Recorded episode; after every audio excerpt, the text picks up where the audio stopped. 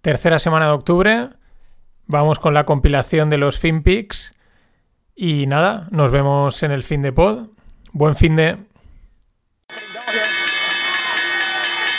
They probably are scary. But the reality here is that the markets have been climbing now Ding, for ding, ding, five ding, ding, years. ding, ding, ding, ding, ding, ding. And Wall Street with their algorithms and short and buying and hedging and options. It's a great speculation. That's what I would say Bitcoin is. Dump it, pump it, run it, yunk it, up it, and stocks go up. What is a stock?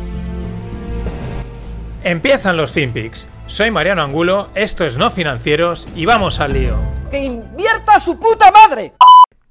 Ese edificio ahí que es, ese es un teatro antiguo, ¿no era? Ajá, pero eso está en manos del gobierno, ¿verdad? Sí, en este momento estamos hablando Y este edificio, de un edificio que tiene comercio privado de joyería. expropiese, expropiese. De acuerdo. Y aquel edificio allá en la esquina, También son edificios que tienen locales comerciales. bueno, miren, me decía Jacqueline ahora, en aquella casita que está allá vivió Bolívar recién casado. Esa casita que se ve ahí con dos balcones. Y ahí lo que están unos negocios, expropiese. ¿Cómo lo? Este edificio aquí, ¿cuál es? También es un edificio que tiene locales comerciales de propiedad privada. Por tanto, Expropiese, señor alcalde. Expropiese. Expropiese. ¿Qué tal, no financieros? Arrancamos la semana con el gorila rojo, el fallecido hace ya unos años. Y este mítico vídeo que yo creo que es el sueño húmedo de algunos y pues cada vez desde lo del viernes la ya hace menos gracia, ¿no? La pesadilla de mucha gente, eh, crucemos los dedos, pero, pero no mola. En Europa no son tontos y, y, bueno, pues se lo huelen. El otro día en el grupo de Telegram pasaban un vídeo en el que a Borrell le metía yo creo que era una, no sé si era griega o italiana, no lo tengo muy claro, pero bueno, le hablaba en español y le metía un rapapolvo por irse a en misión diplomática o no sé qué a Venezuela y decían, oye, aquí nadie te ha aprobado esto, tú eres el alto comisionado de Europa, y etcétera, ¿no? Pintándole la cara totalmente. ¿Por qué digo que en Europa? Pues porque parece ser que cada vez en Berlín y, y probablemente en Holanda también, que son donde mandan, tienen más claro que el dinero tiene que venir extremadamente condicionado a España y no puede ser barra libre. Eh, porque claro, pues con estas, con estas, con esos discursos, con los esos gestos, pues a ver quién es el tonto que, se atreve a, a dar el dinero, ¿no? Y hablando de comunistas, eh, es que esta es, la- es que como mola. ¿Os acordáis que, bueno, siempre ha habido polémica en, que en la anterior campaña, que si los rusos habían ayudado a Trump a ganar, que si el Cambridge Analytica, las injerencias en las redes sociales, que si está en investigación, al final nada, ¿no? Bueno, no, no ha quedado claro, tampoco ha quedado eh, esclarecido, ¿no? Y bueno, pues sale Putin y dice que él quiere trabajar con Biden, ya que hay valores en común entre los demócratas y los comunistas. Pero vaya Dios es Vladimir Putin. O sea, eh, aquí realmente a quién le está echando el capote. A Trump, ¿no? O sea, ya es, mira, no hace falta ni que lo investiguéis, ¿no? Porque decir esa frase, pues evidentemente yo creo que lo que hace es. eh, no es un. No es una, o sea, le está dando el apoyo a Biden, pero le está diciendo los demócratas y los comunistas son los mismos, ¿no? Está echándole un capote a su colega Trump. Que ya creo, yo a veces ya empiezo a pensar que entre en los chinos, o sea, el chino, el ruso y el americano llevan ahí un chalaneo de puta madre. Solo que dicen, oye, eh, aquí históricamente tenemos que disimular, así que vamos a darnos de leches y tal, disimulamos dialécticamente, pero, pero oye, que aquí somos los reyes del mambo, ¿no? Muy interesante esta, esta, esta salida, esta, esta opinión de, Vladimir Putin. Bueno, cuando veas las barbas de tu vecino cortar, pon las tuyas a remojar. Esto es algo que llevamos viendo ya bastante tiempo y que es el tema de los tipos negativos, pero a nivel macro, ¿no? De bancos centrales a bancos, etcétera, etcétera. El tema es que el Banco Central inglés, o sea, el Banco de Inglaterra, ha preguntado a sus bancos eh, su disponibilidad para implementar los tipos negativos. Es decir, vamos, que lleguen a la banca eh, de calle, ¿no? A las cuentas de la calle. De momento parece ser, en algunos sitios están puestas solo para bancas de, para cuentas muy grandes, de más de 100.000 euros o no sé qué. Pero vamos, esto cada vez se huele que va a caer y esto sí que va a ser represión financiera, porque por tener. Ya te cobran, ¿no? Porque ya te piden, cuando tienes dinero en el banco, tienes que tener domicilio a la nómina, no sé qué, contratar un seguro, mover tanto para que no te cobren. Tendrán que seguir sacando planes cada vez más complicados que tendrás que cumplir hacer la lista de la compra para que no te cobren eh, por tener dinero. Pero eso sí que va a ser represión financiera, porque al final, ¿dónde guardas el dinero, no? Esto. Hay gente que podría decir, ah, Bitcoin, ¿no? Pues mira, podría ser una, un- podría ser una, una justificación para, para llevarlo ahí, pero estás sometiendo tu dinero a una volatilidad extrema, con lo cual tampoco tengo yo muy claro, ¿no? Pero, pero vamos a ver, porque yo creo que lo que quieren in- incentivar es que el dinero salga de las cuentas. En, en general se habla de inflación en el mundo, pero lo que está haciendo la gente en todo el mundo con los dólares y los euros es guardarlos. ¿Por qué? Porque hay incertidumbre. Como hay incertidumbre no gasto y me los guardo. Y ya veremos qué pasa. Entonces, lo que empieza a haber es una cierta deflación y esto yo creo que es una medida de decir, gastar el dinero, ¿no? Que los bancos centrales están empeñados y los políticos en que haya inflación, porque tiene que haber inflación. ¿Y cómo? Pues te cobro por tener el dinero en el banco y a ver si ha sido una maldita vez lo sacas. En fin. También por ahí entran ya, cada vez más se hablan de las CBDCs, las, aunque esto venga de la parte de blockchain, ¿no? Pero entra aquí las Central Bank Digital Currencies, que sería el dinero digital totalmente. Ya hoy en día el dinero es digital, pues si lo piensas, eh, todo lo pagamos de forma digital, pero bueno, en un formato más, digamos, cripto, amparado por el Estado. Y claro, ahí ya sí que sería el, control absoluto de, de todas las finanzas de todo el mundo, ¿no? Pero bueno, veremos eso por dónde van saliendo. Pero esto ya es significativo, el- este, esta preguntita ¿no? del, banco, del Banco de Inglaterra. Más cosas. Singapore Airlines eh, ha reconvertido temporalmente sus A380 a restaurantes. Tal cual, como los tiene ella, igual que un montón de que todas las aerolíneas los tienen mm, parados en el parking ahí esperando a que esto remonte, pues estos han decidido reconvertirlos a restaurante y en 30 minutos se quedaron sin reservas. Eh, para que os hagáis una idea, una comida en la suite de uno de estos aviones, que son bestiales, pues cuesta unos 475 dólares, 640 dólares singapurenses. Si te vas a la clase premium, premium economy, pues la comida te cuesta unos 96,30 dólares singapurenses, que pues serán, pues bueno, serán a lo mejor unos 80 o por ahí, así haciéndolo a ojo. Y si te vas a la economy, pues unos 53 dólares, singapurenses, pues que será eso, ¿no? Unos 40 dólares por persona. Bueno, no sé, pues quizás la fricada, ¿no? De comer en un avión y... Pero bueno, eh, hoy en día que lo que se busca es estar al aire libre, pues meterte en un espacio tan cerrado. Pero bueno, debe tener su gracia. Y bueno, igual no es tan caro, no sé, no está en Singapur, pero ahí el nivel de vida es alto, así que igual esos 53,50 dólares singapurenses, pues supongo que igual son como aquí una comida de 20, 20 y algo euros, ¿no? Curioso, por lo menos están intentando algo. A ver si Iberia alguna de estas se lanzan y oye, pues igual, pues una experiencia divertida. Más cosas. La bolsa más pequeña del mundo. No sabía, me lo he encontrado de casualidad en la maravilla de Twitter. La bolsa más pequeña del mundo, el, mercado de valores más pequeño del mundo está en Seychelles, en Seychelles, en las islas. Un buen sitio para, para estar una bolsa y para lo que sea, o sea, para estar allí, ¿no? Eh, cotizan cuatro empresas y entre las cuatro suman un valor de mercado de 43 millones de dólares. Y la empresa se llama TropX. Trops, o TropX, perdón. Eh, bueno, una curiosidad donde las haya, ¿no? Que te vas allí, las aguas turquesas, tal, y pues hay una bolsa con cuatro valores cotizando. Te puedes ir y hacer algunas operaciones si quieres. Más cosas. El, esta es interesante. El Departamento de Justicia americano podría pedir a Google que venda, que ven, perdón, que venda su navegador Google Chrome por cuestiones monopolísticas. Esto yo creo que sería bastante grave para Google porque, claro, eh, lo que le alegan, bueno, Google siempre, Google, Microsoft, estas grandes, como son tan grandes y lo tienen todo tan integrado, pues yo creo que siempre eh, que les digan que los están investigando por cuestiones monopolísticas, dicen, ah, vale, sí, venga, pues ponte a la cola, ¿no? Venga, deja ahí los papeles y seguimos, ¿no? Porque creo que siempre las están investigando por temas de estos, también un poco con razón. Aquí lo que alegan es que ellos estarían utilizando el navegador, los datos del navegador y alguna estrategia más así, más de nivel técnico, pues para favorecer su negocio de publicidad, que es al final el que manda.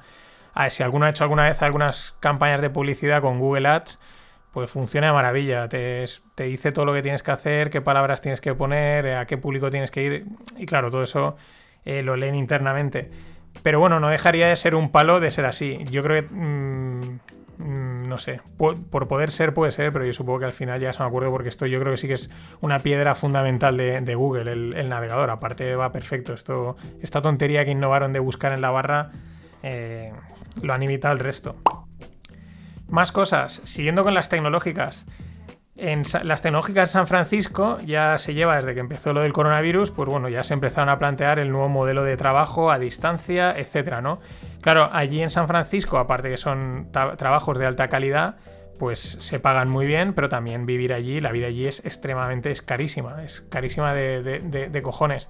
Entonces, una de las cosas que parece que ya están cuajando es que le están incentivando, están motivando o proponiéndole a sus empleados que se piren que se vayan a vivir a ciudades o a pueblos más baratos y en contraprestación eh, les van a recortar un 15% el salario, ¿no? Es como decir, bueno, ¿cómo te vas a ir? Yo creo que les sale rentable porque ya digo, eh, creo que el, el nivel de vida en San Francisco, el coste de la vivienda es altísimo y el coste también en desplazamientos es altísimo y en cualquier otro lugar de Estados Unidos seguro que pueden vivir, no digo mucho más barato, pero bueno, probablemente les compense ese 15%. Aquí en España, pues bueno, ya, ya sí eso, ¿no? Ya, ya veremos. Primero hay que ver si. O sea, que aún yo creo que las empresas aún están en. Los mandamos. ¿Hacemos teletrabajo? No. Ahora por el COVID, pero sí o no, no lo sé. A mí es que no me viene bien. bueno. Mm, y bueno, pues ya veremos. Mientras el tiempo va pasando y se van perdiendo oportunidades. Porque al final esto también genera nuevas líneas de negocio eh, y nuevas vías. Más cosas. Hablando del 15% una española, Iberdrola. Iberdrola plantea eh, despedir al 15% de su plantilla y quitar la luz gratis a los empleados. A mí me llama la atención porque en teoría es una de las empresas de las del IBEX de las que la cotización mejor está yendo, de las que salva, parece que de las que mejor va. Y bueno, pues yo creo que aprovecha, ¿no? Y dice, bueno, pues metemos aquí el tajo y, oye, esto de que los empleados tengan la luz gratis, nada, nada. Que, eh, que son todo impuestos, ¿no? O lo que sea. Y por cierto, hablando del IBEX, hoy la bolsa ha ido muy bien en, Estados Unidos, en, Europa, en Alemania. O sea, los americanos han, bueno, pues están, están, están desatados, están tan desatados como Trump, excepto en España. En España seguimos en el pozo. Mm, vamos, ni, ni con estas despega el IBEX. Bueno, mucha incertidumbre, como siempre. Y vamos con las startups, ¿no? Un par de ronditas y bueno, y una, o sea, dos más una rondas, porque la, última os va a molar. De hecho, está una abierta. Y bueno, ahora os cuento. Eh, ronda de 200.000 euros para Motoreto. ¿De qué va Motoreto? Pues Motoreto es una plataforma de vehículos de ocasión, ¿no? En la que yo más o menos lo veo como un directorio, ¿no? En el que, bueno, entras, eh, pones las características del vehículo de ocasión que quieres y te busca en o sea, hasta tres concesionarios de tu zona o que cumplan esas características, pues te envían propuestas, ¿no? Un clásico directorio. Pero bueno, han entrado algunos inversores interesantes. Más cosas. Ronda de 5 millones para Impres. Impres que hace ortodoncia invisible. Bueno, ellos lo que proponen se ve que es un modelo de, ortodoncia más accesible, ¿no? ¿no? Bueno, la ortodoncia siempre es cara, pero más accesible a todo el mundo, pues un nuevo modelo, también a veces aquí yo creo que hay un poquito de marketing. Ronda de 5 millones, que no está nada mal. Aquí me llama la atención que últimamente estoy viendo muchas rondas en el, sector de la, salud, en el sector health tech, que se le podría decir, aunque esto, sí, eh, rondas de, de salud. De hecho, algún venture capital partner, o sea, es decir, alguno de los que trabajan en los fondos de, inversión de startups, pues lo mencionan, ¿no? Que es un sector que últimamente están mirando mucho. No sé si es por tendencia o porque el COVID les ha abierto ese, ese campo. O yo creo que también estas empresas, pues ahora están empezando un poco a, a, ganar un poco más de notoriedad en general, ¿no? Independientemente del COVID, porque también me diré la ortodoncia o el otro día que hablábamos uno de las radiografías. Mm, pues poco les da igual que haya COVID o no, es lo mismo, ¿no? Y la ronda que os quería contar, porque está abierta y, me, parece, me parece interesante y divertida y no me parece arriesgada, entre comillas. Eh, es de Bermud, la marca Perucci, que son de aquí de España, probablemente haya pues muchos los lo conozcáis o hayáis probado y bueno, pues hacen una ronda de, cuatro, de 450.000 euros a través de CrowdAngel, lo que pasa aquí mínimo yo creo que tienes que meter 3.000 Claro, aquí es curioso porque dices, ¿esto de startup qué tiene? Pues nada, esto lo, bueno es que ellos ya están vendiendo, eh, esta ronda pues es para alcanzar mejores ventas y por eso decía que me parece, dentro de lo que son este tipo de rondas, mm, está un poco metida con calzador en las startups, pero bueno, sale a través de una plataforma de startups porque claro, esto son habas contadas, entre comillas, ¿no? O sea, si ya estás vendiendo Bermud, pues es probable que vendas más, ¿no? Y es un negocio que no tiene mucho misterio eh, a nivel tecnológico y tal, ¿no? Pero bueno, eh, están aprovechando y ahí está. Ronda de 450.000, ya la tienen, la tienen casi al 80% cubierta, por lo que he visto. Si queréis echar un ojo en la newsletter, está.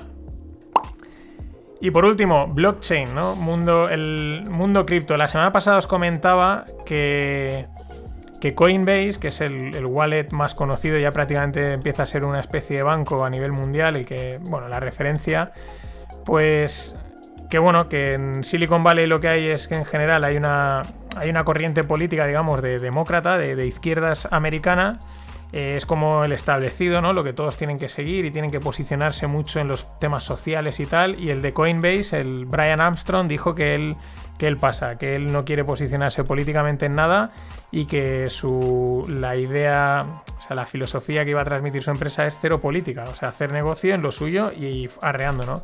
Y en consecuencia dijo, bueno, pero aquellos empleados que no estén de acuerdo con esto, que no se sientan cómodos, pues aquí tienen la puerta de salida con un paquete de compensación y tal. Bueno, pues 60 empleados se piran. Esto es flipante, esto solo pasa en los países en los que van sobrados de empleo y sabes que te piras y vas a tener trabajo, ¿no? Porque os imagináis en España que la gente, no, me voy porque es que mi jefe tiene unas, tiene unas ideas que no tocan, ¿no? O esta gente cuando llega aquí vaya al jefe y le diga, oye, aquí en España, la empresa, ¿cuál es políticamente, cómo se, dónde se posiciona el jefe? Irá, eh, ¿dónde hay dinero? Pues ahí estamos. Nada más, gracias por estar ahí. Ah, por cierto, que veo la notita.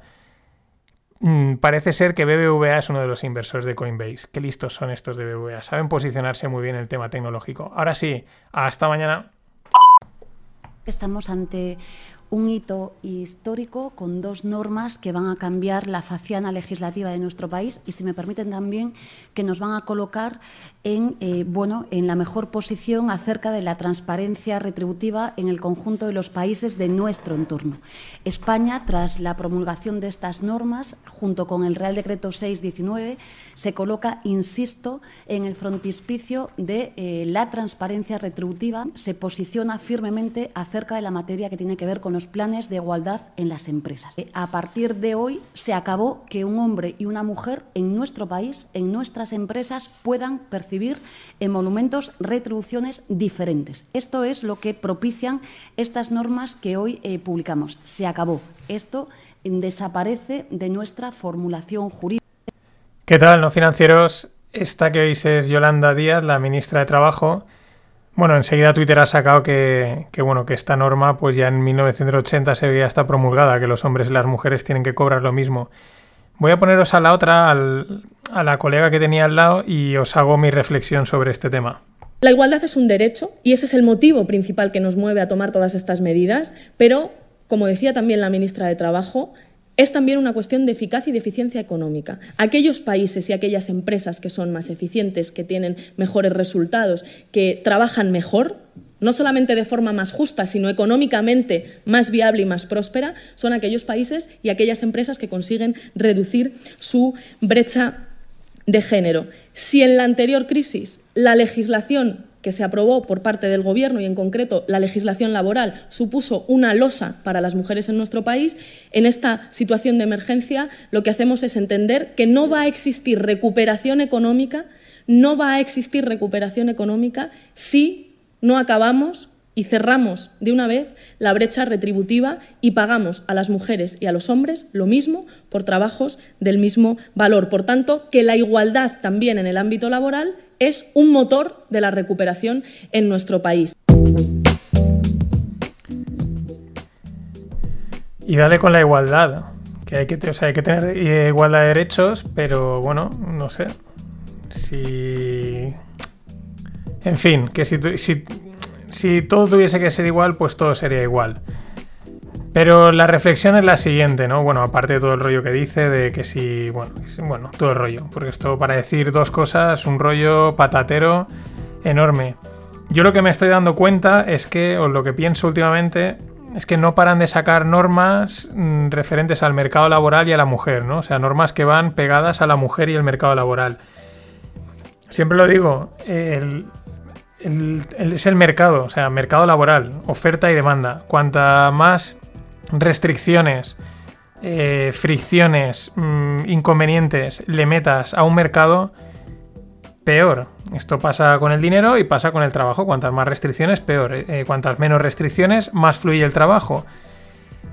¿Qué es lo que me da la sensación? Que no paran de sacar normas, medidas, reglamentos, decretos, leyes, lo que queráis para la mujer. ¿Eso en que se traduce? En mayores costes para el que contrata y mayores problemas, porque al final tienes que cumplir tropecientas normas. Y yo me imagino a una situación hipotética, ¿no? Pero podría darse porque muchas veces las cosas salen al contrario de lo que toda esta gente planea, de empresarios, emprendedores, empresarias, emprendedoras que dicen, oye, mm, que voy a contratar a esta chica, ¿no? Y el asesor laboral le dice, ah, vale, pues mira, espera, voy a sacar la lista de todo lo que tienes que cumplir al incluir a una mujer en, tu en, la empresa, ¿no? Y entonces preguntará a lo mejor, oye, ¿y si solo tengo chicos contratados? Mm, todas estas normas las tengo que cumplir. Dice, ah, no, no, si solo tienes chicos, eh, ya mm, puedes hacer lo que te dé la gana. Mm, da igual que haya desigualdad de salarios y tal, no pasa nada, haz lo que te dé la gana.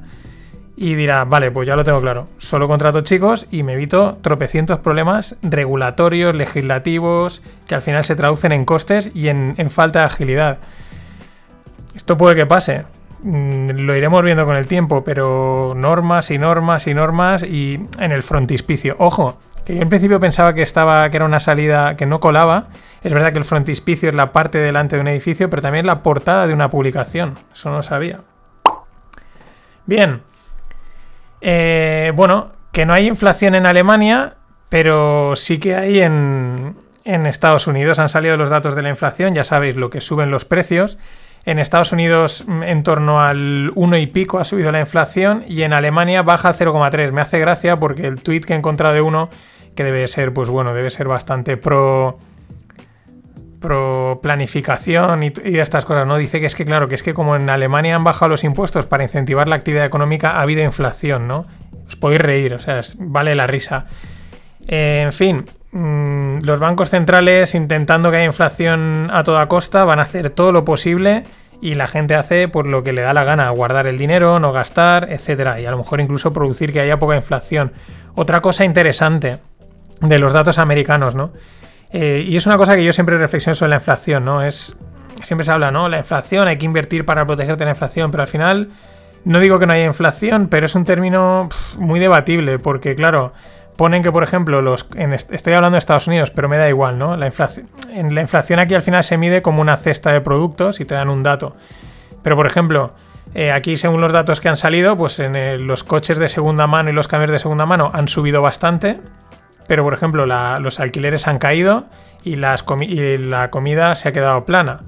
Eh, hace unos años salía, hace un par de años salía una, aún no hacía los FinPix, pero salía que, por ejemplo, en España o en Europa, creo que eran las frutas y verduras, pues habían subido un montón de precio con respecto a otros alimentos. Es decir, según la vida que lleves, sufres más inflación o no. Un vegano, a lo mejor, pues si sube mucho la fruta y la verdura, pues sufre más inflación que un carnívoro. Y o por ejemplo el, alcohol y el tabaco, ¿no? Pues alguien que le pegue mucho al, drinking, pues sufre más inflación, ¿no? Por eso a veces es un término bastante... se utiliza mucho, pero yo creo que a pie de calle la gente dice, oye, déjate de rollos.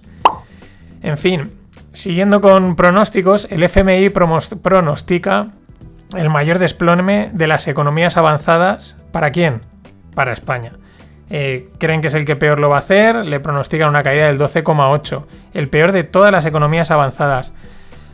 Mm, aquí el tema es que normalmente el FMI tampoco acierta, o sea, esta gente se equivoca, pero se equivocan mal, o sea, cuando, dicen que algo va a ir bien, luego va siempre peor, y, cuando dicen que algo va mal, a veces va peor, ¿no? No, suelen, acertar, pero en cualquier caso no nos dan buenos augurios. En ese sentido, en la línea, la banca española prepara ola de ejecuciones por impago de los ICOs. ¿Qué son los ICOs? Son los créditos del instituto, o sea, son los préstamos del Instituto de Crédito Oficial. ¿Cómo funcionan? Mm, se los delegan en los bancos, ¿no? En los bancos, mm, cualquiera de los bancos que tengan acuerdo con el ICO, pues pueden gestionar estos préstamos. Entonces, ¿qué pasa? Que suelen tener un tipo de interés más bajito el banco se encarga de hacer el control de riesgos, de decir, oye, pues tú, no sé, cumples todos los papeles y el banco es el que presta el dinero, digamos, un poco como especie y el que avala es el Estado, ¿no? Una especie de acuerdo así entre medias. ¿Qué pasó con la pandemia? Que como pues mm, no hubo ingresos, pues aprobaron, vendieron como que parecía que estaban dando dinero, pero realmente estaban prestando dinero, el Estado, a través de los ICOs. Los bancos ya no les hacían en aquel momento mucha gracia porque veían esta situación, pero claro, les dejaron un poco como, bueno, mm, apañaros, ¿no? Dar estos créditos que va a ser muy probable que la gente no los pueda pagar porque no hay ingresos y, los bancos, pues bueno, los dieron mm, como los dieron, ¿no? Pues poniendo muchos límites, muchas limitaciones, intentando cubrirse las espaldas y aún así pues ya empiezan a ver que, que van a haber impagos, que esto es muy parecido a lo que pasó en el 2008. Mm, bueno, es una solución temporal y sobre todo cuando no se remonta la economía pues vuelves a caer. Quizás por eso los bancos en el IBEX han estado tan penalizados, porque esto ya lo desconta el mercado. Who knows? Más cosas. El que tampoco espera la normalidad hasta el verano del 2021 es el tiburón de las finanzas Jamie Dimon, el CEO el que más manda de. Bueno, no sé si es CEO, será presidente. El, bueno, el que más manda en JP Morgan, un auténtico tiburón de las finanzas absoluto, ¿no? Pero bueno, esta gente eh, sabe por dónde van los tiros. Ellos dicen que hasta el verano de 2021 mmm, no ven la vuelta a la normalidad. Desde SoftBank, que ya sabéis es una empresa tecnológica y de inversiones japonesa, súper potente, con un montón de pasta, pues bueno, eh, ya se les ha comentado varias veces que se estaban metiendo unas apuestas muy fuertes en el Nasdaq y ahora sale uno de sus gestores contando que bueno, que, que han metido 10 billions en el Nasdaq en las últimas semanas, pero que eso no mueve el mercado. Que vamos, que son un delfín, que ellos no son una ballena. Y dices, bueno, pues si vosotros no sois una ballena, ya ¿quién es una ballena?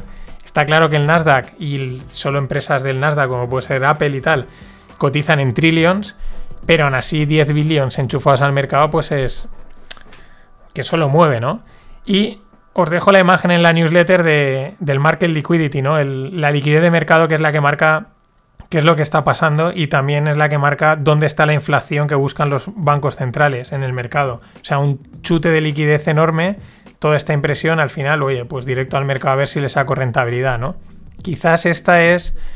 Eh, igual Jamie Dimon se refiere a la vuelta a la normalidad a esto, ¿no? A que desaparezcan estas mm, desajustes que se están produciendo en el mercado por enchufe de liquidez enorme y, desaparezcan y ya vuelva un poco toda la normalidad. Porque últimamente la gente de mercados también va un poco diciendo esto hacia dónde tira, entre Trump tuiteando, eh, la liquidez, etcétera, etcétera. Y bueno, hay gente que no se rinde como Nokia o BlackBerry. BlackBerry lo quiere volver a intentar y quiere volver a, lanzar un móvil, un 5G Android para 2021. Impresionante, ¿no? Oye, mmm, hay que intentarlo y eso, eso es loable totalmente. Mm, no está muy claro, eh, os dejo la noticia, pero no hay mucho no hay mucha definición, simplemente pues habla de gente que es muy fan de BlackBerry, de las teclitas, la verdad es que las teclitas pues se agradecen, molan bastante, pero te comen espacio de pantalla o tienes que esconderlas, etcétera. Pero bueno, que lo van a intentar. Mucho ojo porque por ejemplo Nokia, si miráis, si entráis en nokia.com y veis los móviles que han sacado, parece que, no digo que vayan a petarlo, pero bueno, parece que, oye, están sacando unas cosas interesantes con Android. Quién sabe, igual BlackBerry también acaba al final dándole a la tecla que buscan desde hace un montón de años. Y por último, una otra super tech, Amazon. Eh, Amazon, en colaboración con Rivian, planea tener 10.000 furgonetas eléctricas de reparto en la carretera para 2022. O sea, eso es ahí a la vuelta de la esquina. 10.000 furgonetas eléctricas y 100.000 en el 2030. Esto al final ya mmm, creo que es, mm, ahora no acuerdo quién era, lo leía el otro día de una transparencia que publicaba en su momento Steve Jobs, ¿no? Pero que decía que un, un buen creador de software al final acaba creándose su hardware, ¿no? Y esto es un poco lo mismo ya casi, ¿no? Oye, somos e-commerce, pues bueno, ya mira, nos montamos también hasta nuestras propias furgonetas.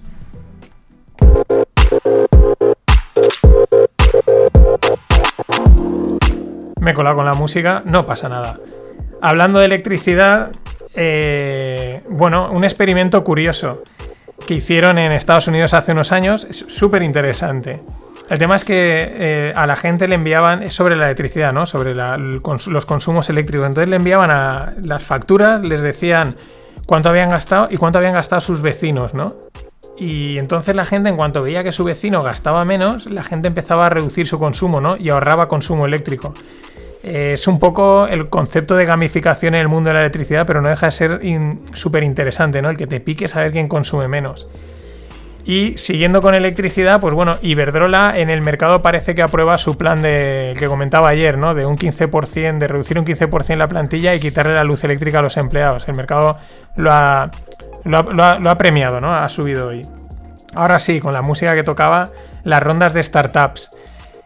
Primera ronda, edit.org. Es un editor de diseño freemium, o sea, es decir, tienes una parte gratuita y luego otra de pago. Ronda de 250.000 euros. Eh, ¿Qué hace Edit? Pues bueno, si alguien ya conoce los Canva, los Geniali, que también es española, los PictoCharts, pues en esa línea, ¿no? Para que te hagas pues tus diseñitos, tus carteles, tus menús de cafetería o lo que sea, pues te lo ponen fácil para que, bueno, yo creo que son unas buenas soluciones. Mm, lo ideal al final es contratar a un diseñador gráfico porque es verdad que le aportan valor pero bueno, al principio cuando estás arrancando, pues te puedes hacer algo muy chulo y suficiente para, pues, para arrancar, ¿no? Ronda para Efimob, que es de puntos de carga de recarga eléctricos. Ronda de 750.000. Bueno, no solo dan puntos de recarga eléctricos para los coches, aquí están saliendo también muchas startups y, muchas empresas con, este, con esta cosa concreta de, de recargar los coches. También veremos al final cuál es la solución definitiva. Pero bueno, estos también ofrecen servicios de asesoramiento, consultoría, planes de movilidad, bueno, una mm, monitorización de la flota, ¿no? Un servicio más amplio de cara a los coches eléctricos, ¿no? Y la última, la última ronda, me ha parecido muy interesante. Eritae. ¿Qué hace Eritae? Bueno, ronda de 250.000 euros. ¿Qué hace Eritae? Gestión integral de herencias, ¿no? Son tres chicos, o ahora mira, hablo de dos, tres chicos de, que eran abogados que, bueno, pues se tuvieron que enfrentar a una herencia personal, ¿no? Familiar, se dieron cuenta de aquel jaleo que era, de lo complicado que era y decidieron un poco digitalizarlo, automatizarlo, hacer una gestión integral. Eh, hay una parte también muy manual porque al final esto no, no lo puedes automatizar totalmente, ¿no? Pero bueno, dándole ese toque más startup tupero. Y bueno, ¿qué ofrecen? Pues si la herencia es de menos de 200.000, una tarifa plana de 3.000 euros. Si está por encima, una tarifa plana de 5.500. Eh, haciéndolo todo el proceso, digamos, lo más sencillo y fácil posible.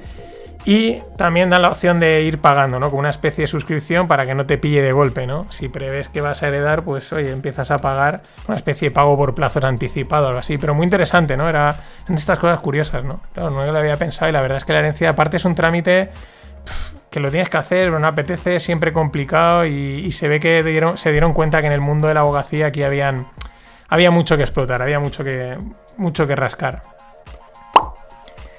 Y mundo blockchain. Eh, se movieron desde la primera vez que se movían desde el 2010 otros mil bitcoins de los, de los primeros que se minaron. Y ya está otra vez, ¿no? Siempre la especulación, ¿estará Satoshi? ¿Será Satoshi? Acordaros que el creador de Bitcoin como tal, el que planteó, digamos, las leyes, ¿no? El, el white paper donde se definía cómo tenía que ser la red la red de Bitcoin empezó a minar, se le unió gente, etcétera, pues es un tal Satoshi o un grupo llamado Satoshi, no se sabe quién es, no se sabe si está muerto, no se sabe si está vivo, pero claro, esos primeros Bitcoins se sabe de dónde, o sea, se saben en qué wallets están y cada vez que se mueve, pues mm, saltan las alarmas, ¿no? ¿Estará vivo Satoshi? Y por último, los estonios. Los estonios, mm, pues es una gente Allí, pues con su frío, pues bueno, les mola la innovación, les mola lo digital y les mola la finanza. Son una región muy startup tupera y muy de fintech. Y bueno, ellos ya plantean su propia, la que os contaba ayer, la CBDC, la Central Bank Digital Currency, que podrían ser, podríamos ya decir, porque como monedas digitales eh, públicas, ¿no? De, de, ámbito público, creadas para. Porque pues creadas por, por organismos públicos, ¿no? ¿Por qué lo digo? Porque ellos plantean su Est Coin, ¿no? De Estonian Coin, desde, pero en un ámbito quizás no tan bestia como se está hablando de las, pues del criptodólar, podríamos decir, el criptoeuro, etcétera, sino algo más local, de uso más local y como también como una prueba de cara al desplegar esas, las grandes CBDCs. Dicen una cosa curiosa que además en el propio artículo comentan y dicen, bueno, esto no han querido explicarlo, ¿no? Porque dicen, no, estamos buscando, uno de los que está metido en ese follón, estamos buscando algún banco central que esté dispuesto, que le interese evitar la. fortalecerse contra la censura. Dice, porque ellos mismos son los que son censores. Y dices, pues esto es una contradicción, ¿no? Y ahí en el artículo han tenido detalle de decir, esto no ha querido explicarlo más, porque es una contradicción en toda regla. En fin, esto ha sido todo por hoy. Mañana más. Oh.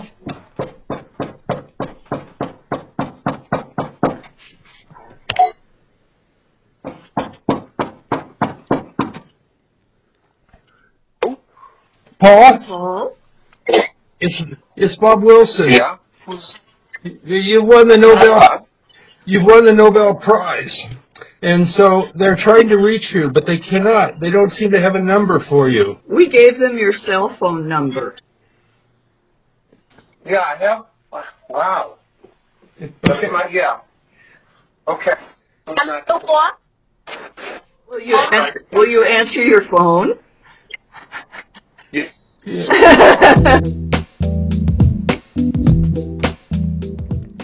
¿Qué tal, no financieros? Esto que veis es, el, es la casa de Paul Milgrom. Mm, bueno, pues que van los vecinos a avisarle de que hagan al premio Nobel y se lo avisan con esta efusividad, ¿no? O sea, le llama al timbre y la señora tranquilamente dice que es que te están llamando al teléfono y no lo coges, que has ganado el premio Nobel, pero con esta tranquilidad, ¿no? Como quien como el que avisa al vecino porque se ha dejado las luces del patio encendidas o el coche eh, está abierto, ¿no?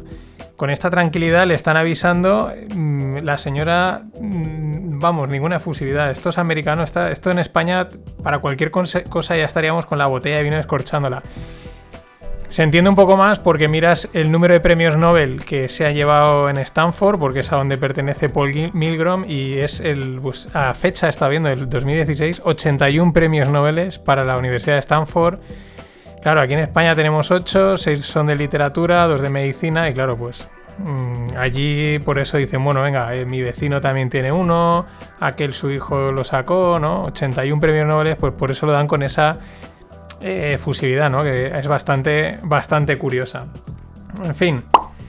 Vamos, os, eh, os, dejo en la newsletter un artículo que está muy chulo. Es una cuenta de Twitter que he encontrado que está bastante. mola bastante. Que se llama The Political Room. Hablan de cosas así geoestratégicas. Con un punto también, un punto de vista distinto. En la newsletter tenéis el, el, el, artículo de un chico que se llama Will Pulido, Guillermo Pulido, y habla sobre las guerras del agua. Esto es muy interesante porque está como el mantra este de que oh, la, escasez de agua va a generar guerras, ¿no? Es el conflicto del siglo XXI, del siglo XXII, ¿no? Y lo desmiente un poco porque dice que eso no quiere decir que no haya escasez de agua, pero que... Eh, analizando los datos históricos, pues mmm, se han producido muy pocas, por no decir casi ninguna guerra, guerra como tal eh, por el agua.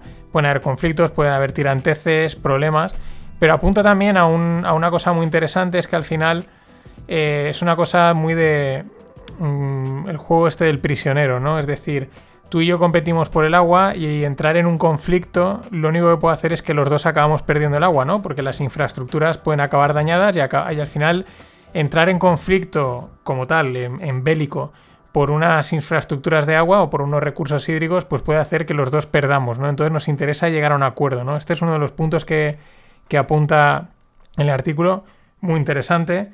Pone también otros pone también otros ejemplos de pues el tema de Egipto con Etiopía. Eh, ahora no me acuerdo qué otro me eh, venía a la mente. Y bueno, habla también de las posiciones estratégicas, ¿no? Que los que están aguas arriba, en la parte donde nace el río, pues en teoría tendrían un, una superioridad. Pero si los que están aguas en la parte de abajo tienen un potencial militar muy fuerte, pues son capaces de amenazar al de arriba con decir, vale, vale, tú córtame el agua, pero yo te voy a destruir la presa.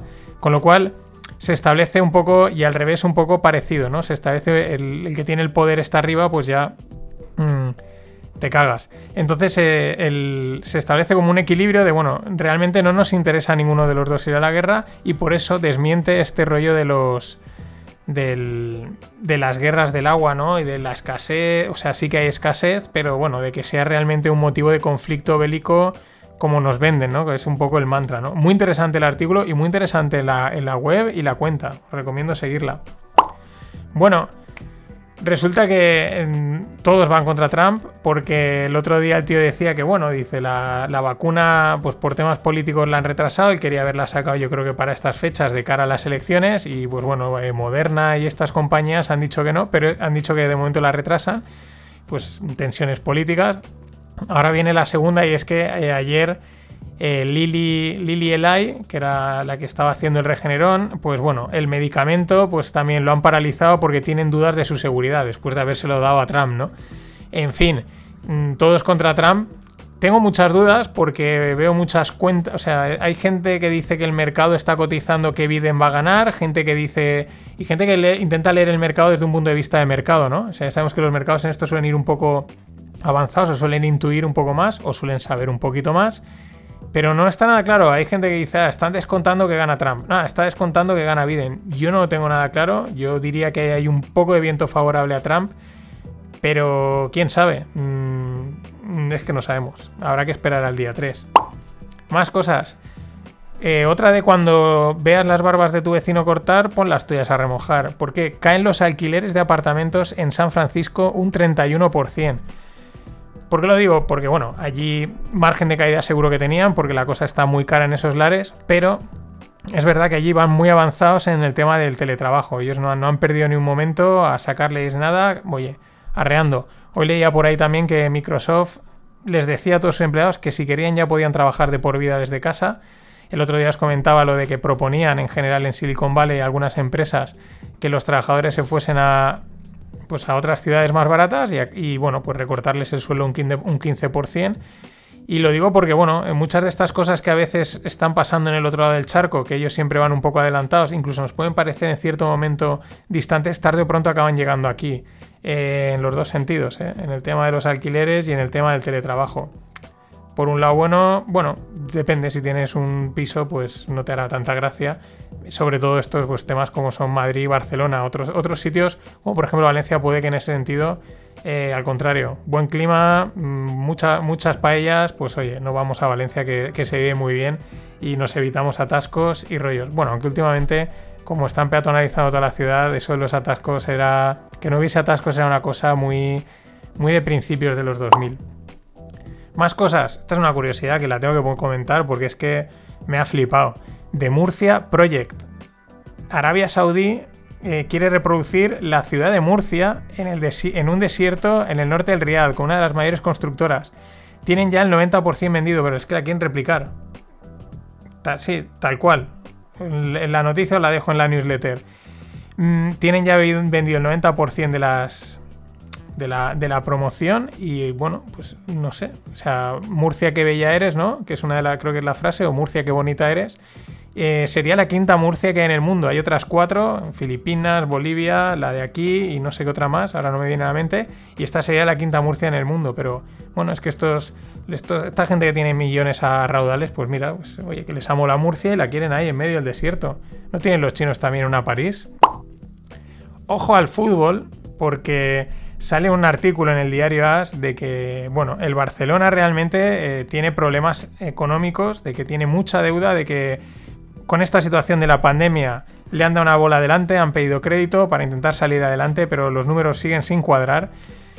Mm, digo el Barcelona porque, bueno, porque es un club grande, pero el Valencia está tres cuartos de lo mismo. Algo me pareció leer del Atlético de Madrid que tampoco es que esté la cosa mm, solvente. El Real Madrid, que Florentino tonto no es, y este año no ha fichado nada. Florentino, o sea, no ha fichado nada. Y presentaron resultados y habían ganado 200.000 euros, ahora sí, el balance. Mm, mucho ojo porque el- a mí me llama mucho la atención porque, bueno, el fútbol en teoría debería de ser algo un poco es descorrelacionado, ¿no? Un poco independiente, un poco, o sea, le afecta, pero bueno, al final la gente, pues aunque no tenga dinero, pues oye, el fútbol lo ves en la tele o bueno, te permites el lujo a lo mejor si puedes de ir a ver el, el- el partido, ¿no? Etcétera. Y sin embargo, esto también les está dando, ¿no? Aquí no se libra nadie. Por cierto, el otro día unos fisios que conozco eh, me decían que bueno, que la cosa parecía que remontaba, pero de momento que no. Es muy importante oír así el pequeño negocio de la calle eh, que pues que se cuenta, ¿no? Pero no, no molaba, no molaba. Decía que no, no acababan de ver esto que parecía que sí, pero, pero de momento no. Iremos dándole la bola según como venga. Igual que, bueno, pues cada uno intenta lo que puede. Las agencias de viajes aquí en España se alían para exigir en los tribunales 500 millones a las aerolíneas por impagos acumulados. A ver, sí, hay que se lo tienes que pedir, pero ¿tú te crees que tienen dinero para pagar los 500 millones? Es bueno, pues vamos a, tribunales, pero y todo esto al final, eh, muchas de estas cosas, hay una cosa que está ahí detrás, que está ahí atascada, que es el petróleo. Todo esto al final, el petróleo está ahí detrás, dice, oye, ¿vais a empezar a consumir o no? ¿Qué hago? ¿Me desplomo o me disparo? Pero es que no tengo razones para dispararme, porque la demanda no tira. La demanda no tira. Más cosas. Vamos con una. Porque ha venido así eh, de desglose de números, ¿no? Voy a hacer unos desgloses de números muy interesantes también desde el punto de vista económico. Ayer, bueno, hoy, ahora tengo dudas. Mm, no lo sé. Se presentó el, iPhone 12. están las coñas porque es como, bueno, es, es lo mismo que el anterior, ¿no? Tal. Bueno, y un, chico en Twitter, un, chico llamado Edu Saez, pues ponía los siguientes números, que los podéis hacer cualquiera, ¿no? Él decía, yo me compré hace tres años un iPhone por 1000 euros. Dice, actualmente lo puedo revender por 450. Y entonces hacía los números. Dice, si lo prorrateo, perdona, estos tres años, me sale a 15 euros el mes y si tengo en cuenta que la media son 4 horas diarias de uso, pues me sale a 10 céntimos el, día ¿no? de, usar el iPhone.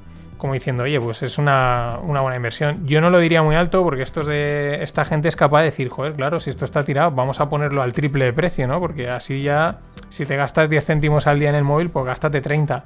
Yo he hecho los números con mi Xiaomi, con mi A2 Lite, que me costó 240 euros hace dos años pues prorrateados son 10 euros al mes y con los mismos números son unos 8, céntimos eh, al día. Es verdad que aún le queda, yo creo que le queda al móvil por lo menos un año más.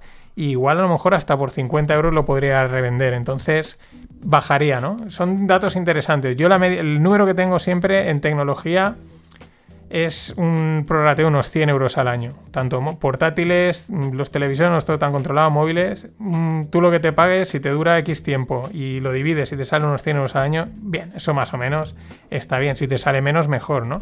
Pero menos sueles estar comprando algo malo. Y más estás pagando en exceso.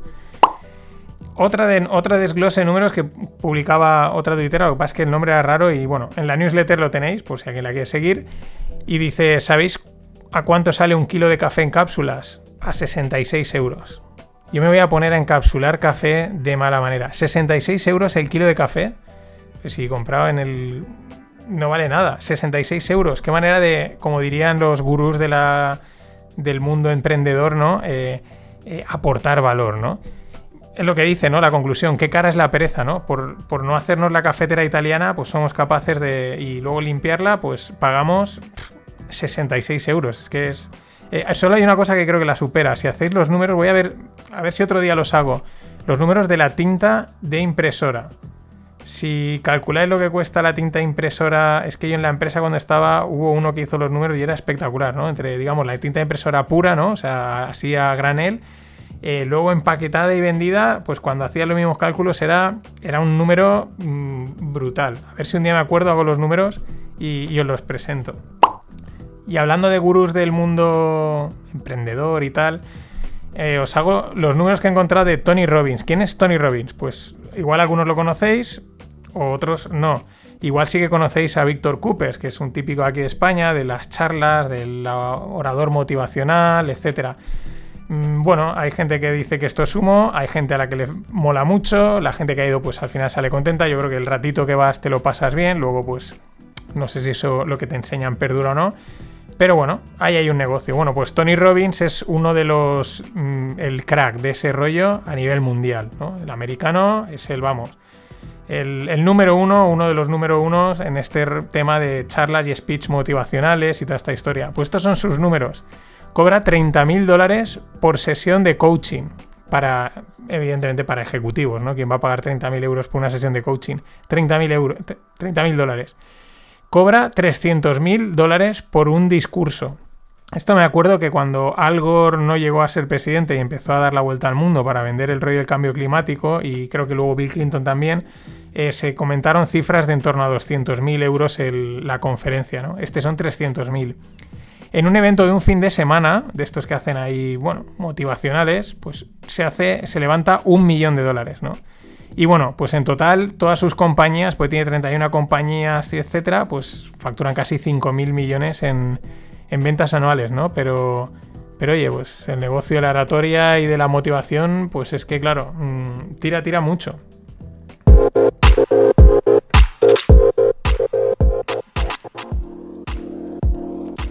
Y vamos con rondas, las rondas, las míticas rondas. Todo, siempre que digo ronda pienso en cerveza, pero no, aquí tocan rondas de startups. Eh, si alguna cerveza se, lanza a patrocinar estas rondas, pues que lo diga y oye, todos encantados. Eh, España, porque voy a hablaros ahora de, también de rondas de Sudamérica. He encontrado, bueno, ahora os cuento. Eh, Apta Targets levanta una ronda de 5 millones de euros es una biotecnológica que tiene, pues bueno, tiene unos compuestos para contra, fijaros, contra el ictus isquémico. Daros cuenta, desde la vuelta no paran de salir, os lo comentaba creo que ayer, empresas, se está invirtiendo mucho en empresas del mundo de la salud y la y el health tech, ¿no? Bueno, no ictus isquémico, biotecnología, tratamiento, oye, 5 millones. Luego, una típica del, mundo Kickstarter. Ahora os cuento. Bueno, ¿qué es? Antes os digo, ¿qué es Kickstarter? Pues es una especie de crowdfunding, es súper conocida, pero sobre todo para, yo diría, cachivaches, ¿no? Tú te, te inventas algo, unas zapatillas, una mochila, un móvil, unos cascos, no sé, ese tipo de cosas y bueno, pues tú lanzas ahí como tu proyecto y recaudas dinero y luego con ese dinero pues creas ese, ese producto, ¿no? Y a cambio de la gente que te ha pagado, pues a lo mejor ya es como un preventa, ¿no? Le has vendido previamente el producto y con el dinero pues mm, ya lo tienes asegurado, ¿no? Bueno, pues Tropic Field, que es de, Barcelona, ah, lleva, o sea, querían levantar 50.000 euros con Kickstarter y llevan 800.000. ¿Para qué? Para sus mochilas. Eh, lo que pasa es que ya son unos míticos de Kickstarter, porque ya tuvieron mucho éxito con sus zapatillas y ya, claro, pues ya tienen, tienen un nombre creado, tienen una fama, entonces la gente ya confía plenamente en ellos, ¿no? Pero la verdad es que hacen cosas chulas, la mochila está bastante chula si le queréis echar un vistazo, hombre. Pedir 50 y levantar 800, yo lo firmo ya, ¿eh? Y luego he encontrado el referente, que es una de las publicaciones que suelo consultar para todo este tipo de tema de startups, porque publica muchas veces al día, pues han sacado una versión de Sudamérica. Y oye, pues muy interesante. Eh, es muy breve la cuenta, así que pues los iré incorporando, porque también tenemos gente allí al otro lado del charco. Ronda de 15 millones para Muy, desde de México. ¿Qué hacen? Servicio de comida casera, ¿no? Ojo, 15 millones de dólares. Y esta segunda, la segunda que os voy a contar hoy, es muy interesante, me ha llamado la atención. 16 millones de dólares para Robin Food. Es, son de Colombia, son colombianos y no confundir con el Robin Food que aquí había, que era el cocinero que tenía el programa de, Jorge, Javier de Jorge o algo así era. Bueno, ¿qué hace Robin Food en Colombia, la startup? 16 millones han levantado. Le llaman cocina en la nube. Lo que tienen son eh, lo que aquí serían un como, bueno, pues unas cocinas repartidas donde solo cocinan los alimentos y luego los distribuyen entre, sus, entre su cadena de restaurantes. Pero lo interesante es que tampoco proponen un, o sea, son como uno en los restaurantes, por lo que he visto en las fotos, pues hay como unas eh, taquillas, entonces tú pides y cuando llegan vas ahí, lo recoges y te lo comes allí, ¿no? O te lo llevas. Es una especie de, un formato, un mix, ¿no? Un híbrido, por eso le llaman cocina en la nube, ¿no? Es un híbrido en el que tampoco hay allí empleados como camareros como tal, pero la cocina te la están haciendo, la pides pero te la traen pero te la tomes allí, aparte que tengan el delivery, ¿no? Una cosa bastante, bastante curiosa. Y por último, mundo blockchain. Eh, bueno, pues el gobierno de España empieza también a fijarse en las criptomonedas. ha sido la comidilla hoy en Twitter. Ha salido la ministra, no sé cómo es, no sé. Ahí le llaman la chiqui, pero es que ahora no me acuerdo. Montero, creo que es. No sé. Bueno, la de fiscalidad que los que tengan criptomonedas, que a partir de ahora que tienen que decirlo todo, que tienen que contarlo todo. O sea, no es que el gobierno lo vaya a saber, sino que tienen que contarlo y que tienen que explicar de dónde las han comprado, si las tienen o las tienen, qué han hecho, los saldos que tienen. Claro, eh, según donde las hayas comprado, pues el gobierno puede tener acceso a esa a que les diga, a que el, el wallet o el exchange diga, oye, este tiene criptomonedas o no, porque hay mecanismos de privacidad. Y estos dicen, oye, tú preséntate y explícalo todo, ¿no? La gente se estaba un poco riendo, como diciendo, a ver cómo lo consiguen. Yo no me reiría, porque ya hay impuesto a los muertos, quieren poner un impuesto a que el material de trabajo cuente como un pago en especie, así que yo, yo no pongo la mano en el fuego porque no, no cobren por algo que tú no puedes demostrar que tienes. Y por último, una iniciativa curiosa de parte de Tutelus y del, Observatorio Blockchain es que han repartido un euro en Bitcoin, o sea, la cantidad de un euro en Bitcoin, a los 350 diputados españoles. Mm, pues bueno, para que lo prueben, ¿no? Para que, para que hagan algo, o, no, o no sé. Mm, no sé. Bueno, ahí está. Nada más. Hasta mañana. Yeah, I mean, look, uh, uh, this is what nominees do. They, they, they write the, the most seemingly unobjectionable, dry stuff. But really, what I see in there is judicial uh, a pathway to judicial activism cloaked in judicial humility. Uh, at the end of the day, ¿Qué tal, no financieros? Vamos a por la por el último FinPix de la semana.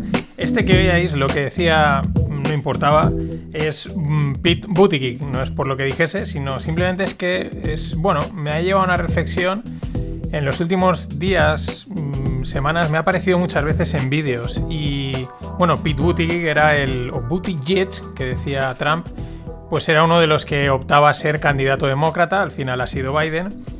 Y bueno, pues ya digo, me ha aparecido últimamente y digo, esto es uno. Puede ser fruto del azar de, Twitter, no lo creo.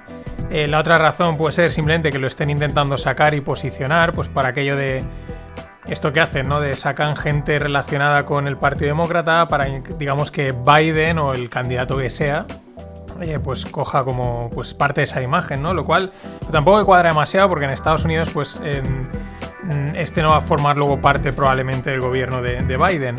Y, y, la otra razón que pensaba es, digo, bueno, aparte, igual que está esto un poco empatado, no está muy claro, según a quien leas y a quien oigas te dice una cosa.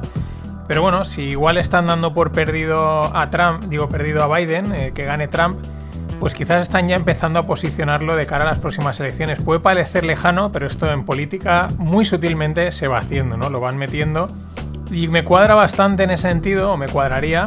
Luego pueden pasar muchas cosas, porque bueno, es un candidato totalmente contrario a los dos. Empezando porque es un tío joven, creo que está en torno a los 40 años, es blanco, pero es gay y esto no debería ser noticia, pero todos sabemos que esto pues en política cuenta, ¿no? Si eres de una minoría y tal, pues eso, aunque no se diga, es como que ahí ya es guay, ¿no? Y, y luego, sobre todo, porque responde a un perfil totalmente contrario, sobre todo a Trump, que es, pues bueno, Trump es Trump, sino pues eso, más buenismo, el bien queda, la equidistancia, ¿no? Este rollito muy Obama, ¿no? Y me cuadraría por eso, ¿no? Como un candidato totalmente contrario, ¿no? De cara a las próximas elecciones. Simplemente esta era era esta reflexión, ¿no? Porque últimamente, me, ya digo, este Pete Buttigieg que decía Trump me ha salido mucho. Bueno, los últimos bueno, y mira, me he pasado una, una noticia que ha salido hoy. Bueno, al final, eh, bueno, John Biden tiene un hijo que se llama Hunter Biden, lo cual me hace bastante gracia porque traducido sería cazador Biden. Y y bueno, dice, eh, bueno, pues ha salido una polémica que si el tío eh, está relacionado con no sé quién, que son unas fotos fumando, etcétera, ¿no? Vamos, eh, a ver, ¿qué candidato a la presidencia, a cualquier puesto así político, no tiene un familiar directo o indirecto que haya vestido metido en un escándalo? ¿Quién? O sea, si esto es casi, oiga, ¿usted se va a presentar a candidato? Sí. A ver, usted está limpio, o sea, no tiene ningún familiar que haya hecho nada malo, dice no, pues usted no me vale, ¿no? En fin, una, una polémica más. Bueno, últimamente en los últimos días llevan las bolsas, sobre todo las americanas, eh, ya digo, el IBEX no lo suelo mirar tanto porque ¿para qué? ¿Para qué deprimirse? Eh, pero bueno, las americanas llevan corrigiendo un poco y bueno, ayer habían muchas dudas respecto al sector bancario, lógicamente. El tema del paquete de estímulos que tienen que aprobar entre demócratas y republicanos, pues también estaba ahí en el aire. Ya sabéis que primero salió Trump de, su tratamiento COVID diciendo que él no aprobaba nada, luego dijo que sí. Ahora Pelosi, que es la líder demócrata en el Congreso, le dice que, que ellos no van a aprobarle nada a Trump ahora de cara a las elecciones, lo cual tiene bastante lógica, no vas a presentarte con, pues con, con una medallita. Y luego aparte, pues ayer de repente me sorprendió, empezaron a salir cierres de, bueno, pues en Francia, en Inglaterra, creo en algún otro país, pues que eh, cerraban bares, aumentaban restricciones, o sea, subían un nivel casi como apuntando un poco al, a, otra cuarentena, otro cierre mm, a medias, pero casi como dando el pie, ¿no? Y bueno, pues este es un poco el, percal, por eso están corrigiendo y las dudas, ¿no? Que ahora parece que de repente va como oleadas. Ahora vuelven a haber otra vez más dudas todavía, ¿no? Sobre los próximos meses. Es verdad que entramos ya en, el invierno en España. Yo creo en estos países ya hace, frío. Bueno, en la newsletter hoy os dejo. Vienen bastantes imágenes chulas. La de cierre, la de más allá del dinero, hoy está guapísima. Es un árbol llamado Genko, pero es que está espectacular. Si la queréis ver, entráis. No hace falta que os suscribáis, pero si os suscribís mejor, pero es de acceso libre. Y, una la, y la otra cosa que os dejo es una infografía que os voy a comentar ahora, que es la historia de las eh, divisas reserva mundial. Actualmente la reserva mundial es el dólar pues porque muchos países, no solo Estados Unidos, sino pues mm, lo gastan, ¿no? Como, como su moneda de referencia. Pero bueno, la historia es interesante siempre. Eh, prácticamente todas han durado, excepto alguna, y ahí habrá sorpresa, han pues unos 100 años, ¿no?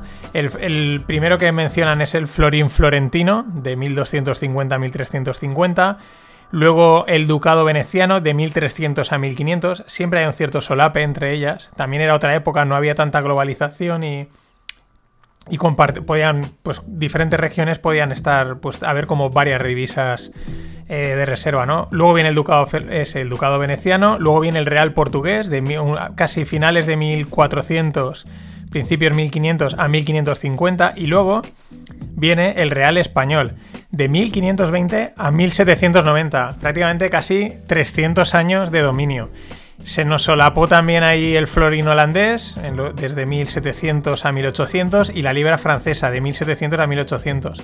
Pero ojo, 300 años de dominio del real español. Claro, esto, cuando salen estos datos mola mucho, porque claro, la historia, aunque a veces llegue un poco, puede haber llegado tergiversada, el que gana es el que escribe la historia, esto hay que tenerlo en cuenta, o a veces faltan papeles y se hacen estimaciones. Pero claro, por eso todos estos movimientos tan modernos que hay últimamente, de colectivistas y tal, pues lo primero que hacen es ir a intentar reescribir, cambiar la historia, ¿no? Porque es algo como es una losa para, para este tipo de gente que quiere cambiarlo todo y hacer una cosa nueva de, de la nada. Y este tipo de cosas, pues la verdad es que les duele bastante. Y llegamos ya a la época moderna en la que la libra esterlina pues tuvo sus 100 años, de 1800 a 1900 aproximadamente, y el dólar de 1900 a actualmente, ¿no? 2020, uno, también sus 100 años. La pregunta es, ¿cuál será la próxima moneda de reserva? Hay gente que dice que será el yuan. Mm, no lo sé. Igual sí o igual no. Eh, bueno, también va muy asociado todas estas, todos estos divisas iban asociadas a imperios donde aunque eran imperios y tenían un poder eh, militar importante, también el comercio mmm, fluía totalmente. Y ahí en China fluye el comercio, pero no, no, no sé, tengo ahí mis dudas. Siguiendo con China, el cambio energético que pretenden de aquí al 2060 es espectacular. Pretenden reducir el carbón, el consumo del carbón en un 96%, el gas natural en un 75%, el petróleo en un 65% y pretenden aumentar el, agua, ¿no? la fuente de energía hidráulica en un 50%, la biomasa en un 100%, el viento en un 346%, la energía nuclear en un 382%.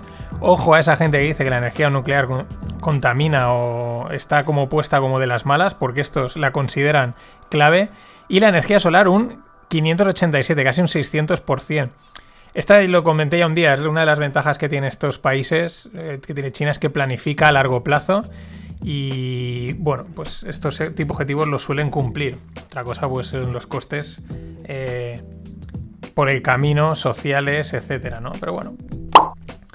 Más cosas. Zoom, la mítica aplicación web, como lo queramos decir, de videoconferencias que se puso en moda ahora, bueno, pues cogió mucha trayectoria con el tema de la pandemia, pues ha sacado una cosa está demuestra también que la empresa va evolucionando, ¿no? Y tienen buenas ideas, una cosa se llama Zoomtopia, que suena también a, cuento de hadas o a, o a cosa gamer, pero no. Pero está muy guay, me, me parece muy buena las tres propuestas que lanzan como, como características o como nuevas features que van a lanzar para, para Zoom, ¿no? Una es un, como una especie de marketplace para eventos online, ¿no? Mm, se están moviendo todos los eventos al formato online pero todo el mundo que ha participado en un evento de esos y los que lo organizan dicen, vale, el evento online sirve para algunos momentos, pero donde esté el evento físico, eh, que se quite lo demás. Y la gente está ya deseosa de que hayan eventos físicos siempre que se pueda, porque es verdad que para una serie de eventos, mm, oye, esas cervecitas de luego, el, el chalaneo, donde estén. Más cosas, aparte de eso, de los eventos online, también proponen pago de donaciones en directo, ¿no? Mientras, pues esto se lleva ahora mucho, ¿no? Eh, Alguien está emitiendo una conferencia algo y la gente directamente le puede pagar por ahí. YouTube ya lo tiene también en algunos, en algunos canales y algunos servicios, algo bueno. Esto de las donaciones, creo que hay que encontrarle otro nombre porque mm, queda un poco es una donación o micromecenazgo, pero yo creo que no acaba de definir el concepto. Es una especie de pago en diferido, yo creo. Bueno, mira, me está gustando, te pago por lo que estás haciendo. Un término más marketingiano creo que surgirá. Y luego otra cosa muy interesante que proponen es el desarrollo de, de aplicaciones, ¿no? Abren como una plataforma para que los desarrolladores, los programadores, pues puedan hacer aplicaciones integradas con el Zoom. Esto siempre es muy importante cuando quieres hacer crecer este tipo de negocios porque pues te dan mucha base, ¿no? Y te dan muchas características, digamos que te apalancas en la creatividad, en el trabajo de otra gente, a cambio que esa gente también gane dinero, ¿no? Esto lo hacen un montón de empresas de este tipo, el bueno, abrir este, crear un, digamos, crear un ecosistema en torno a su, a su servicio. Más cosas, nos venimos a España. Hoy os voy a hablar mucho más de startups, pero esto no es startup. Eh, la nueva tarjeta del BBVA. Mm, vale, yo, mi padre trabajaba en el BBVA, tengo amigos trabajando en el BBVA, entonces tengo un vínculo emocional, pero sí que es verdad que creo que es un banco que en este tema tecnológico lo está haciendo desde hace mucho tiempo muy bien, van muy van muy a la última, ¿no? Incluso yo creo que muchas fintech que han salido, estos enseguida han sacado lo mismo. La aplicación que tienen es buenísima. Y, y el ejemplo es la noticia, ¿no? Van a sacar una tarjeta, o la han presentado ya, una tarjeta de pago, ¿no? Una tarjeta de crédito, de débito, como lo que sea. Y el CVV va a ser dinámico. El CVV es el numerito este que tiene detrás de tres números que tienes que meter siempre, ¿no? Y era una cosa que yo hace últimamente pensaba, ¿no? Al final hacer muchos pagos online y, al final se queda grabado, aunque tú no le des a grabar ya te aparece, ¿no? Y justo ese número, que es como una especie de medio clave, pues siempre aparece, ¿no? Y ya pensaba, digo, esto no sé si es un problema de seguridad o no, que siempre aparezca este número, luego falta el PIN, ¿no? Pues bueno, ellos eso se ve que lo han visto y sacan eso, una tarjeta con el CV, con este CVV dinámico, de tal manera que cuando vas a pagar, a través de la aplicación móvil se te genera un CVV y lo metes y luego metes el PIN. Generará un poco más de fricción porque te costará un poquito más pagar porque tienes que esperar el CVV, que no tardará nada, pero yo creo que el coste ese a cambio de la seguridad que te da, pues mm, vale la pena. Pero esto es que la verdad, fijaros, estar atentos, están aquellos que lo uséis os daréis cuenta, van constantemente sacando cosas mm, muy chulas, o sea, que están al día de lo que incluso no lo necesitas, pero dices, oye, pues no está mal, ¿no?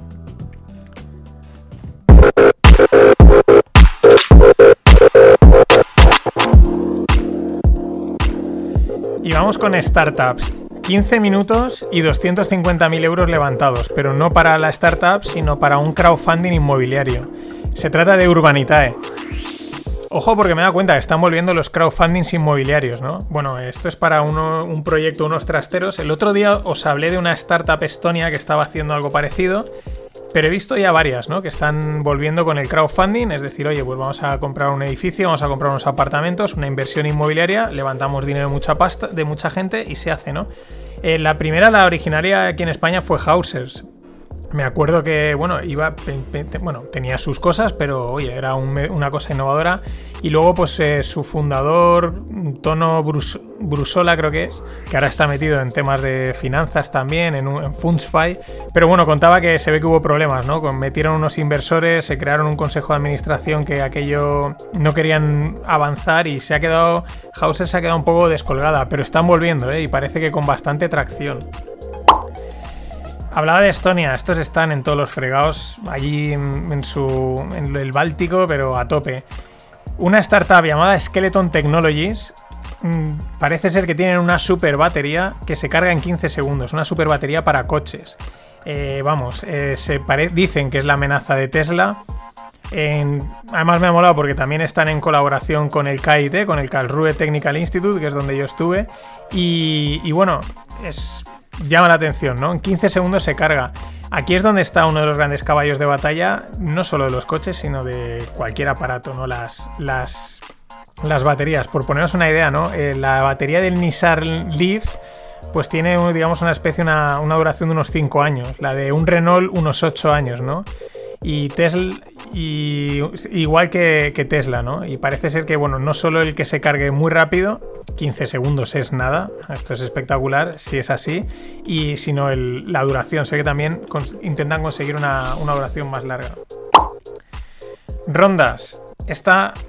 Rondas en España, esta me ha llamado la atención, os va a llamar la atención, bueno, a todos, pero a, a los que sois de Valencia. Rosita Longevity o Rosita Longevity es una app de salud para mayores de 60. Eh, lo que hace es, pues bueno, es como una app que se ve que la gente pues, se mete ahí y te ayuda a, tomar, pues bueno, a hacer hábitos saludables y para ayudar a la longevidad, ¿no? Eh, en ronda de 430.000 euros han entrado buenos fondos ¿Por qué decía lo de Valencia? Porque son de Valencia, pero concretamente de Cofrentes, que es donde hay un balneario. Tiene un acuerdo con el balneario y el balneario este, eh, según he leído, es el mayor centro de educación para longevidad de Europa, ¿no? Entonces, a partir de ese acuerdo es donde poco a poco ha salido este Rosita Longevity. Muy interesante, muy curioso. Yo creo que hay apps y productos para gente de más de 60 años eh, ya gastan el WhatsApp, están totalmente adaptados a toda esta a, gran parte de la tecnología y hay un mercado también enorme por descubrir. Otra ronda, 5 millones para Veritas. Eh, hacen secuenciación genómica. Esto es muy curioso porque realmente es una empresa americana que se llama Veritas, Genomics, que tienen un test eh, pues bueno, de, detección genómico. Se ve que mucho más potente que los típicos el 23andMe y, y otros más que he conocido. Pero lo curioso es que han decidido que se dieron cuenta eh, los americanos que en cada país la legislación es distinta. Entonces han sacado spin-offs, o sea, mm, hijas, empresas hijas para prácticamente todos los países. Por eso la he mencionado, porque esos 5 millones son para la, spin-off de aquí de España, en España, en Madrid. Y bueno, lo que, lo que vengo contando últimamente, más pasta en el mundo health tech. Y bueno, luego dos rondas para allí, para el otro lado del charco, os comentaba. Justo es un supermercado online de México. Ronda de 5 millones. Y luego esta ronda es mega rondaca. Rappi de Colombia. Es el globo, el globo de aquí, pero allí en Colombia, ¿no? Delivery, delivery para todo hacen Rappi. Están ya en varios países, no solo en Colombia, de allí de, de Sudamérica.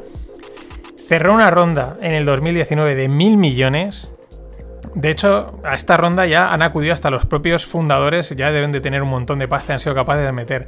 ¿Quién está metido en estas rondas? El mítico de estas super rondas, SoftBank. Igual que está metido en, esta ronda también del otro lado del charco, pero de los americanos, de la empresa Plenty. Una ronda de 500 millones. Que estas rondas dices, pero te enchufan 500 millones y o 300 y esto, esto ¿cómo te lo gastas? ¿Te lo fundes? Bueno, ¿qué hace Plenty? Que me llama la atención plantaciones verticales de fruta y verduras. O sea, en plan granjas, eh, perdón, eh, sí, agricultura vertical, pero enfocada al consumo, ¿no? No en plan para mi casa, ¿no? Muy interesante. Y por último, blockchain.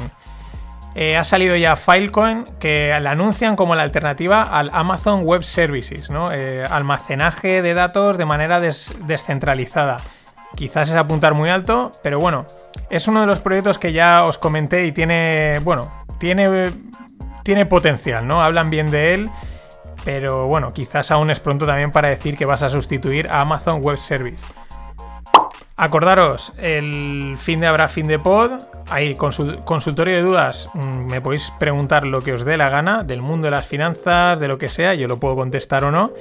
Y nada, dos cosas. Para los que estéis en Madrid, vuelve el Museo Naval. Eh, bueno, ya está el lado político, si no sé qué. Es un museo guapísimo. Además lo han reformado, está chulísimo. Yo estuve, mola un huevo. Y, la historia naval española es para conocerla. Y esa es la buena noticia. La mala noticia es que para aquellos que hayáis estado también, que acabe ya el maldito COVID este. Cierra el Melos. El Melos de Madrid con esas zapatillas que estaban espectaculares. Qué pena.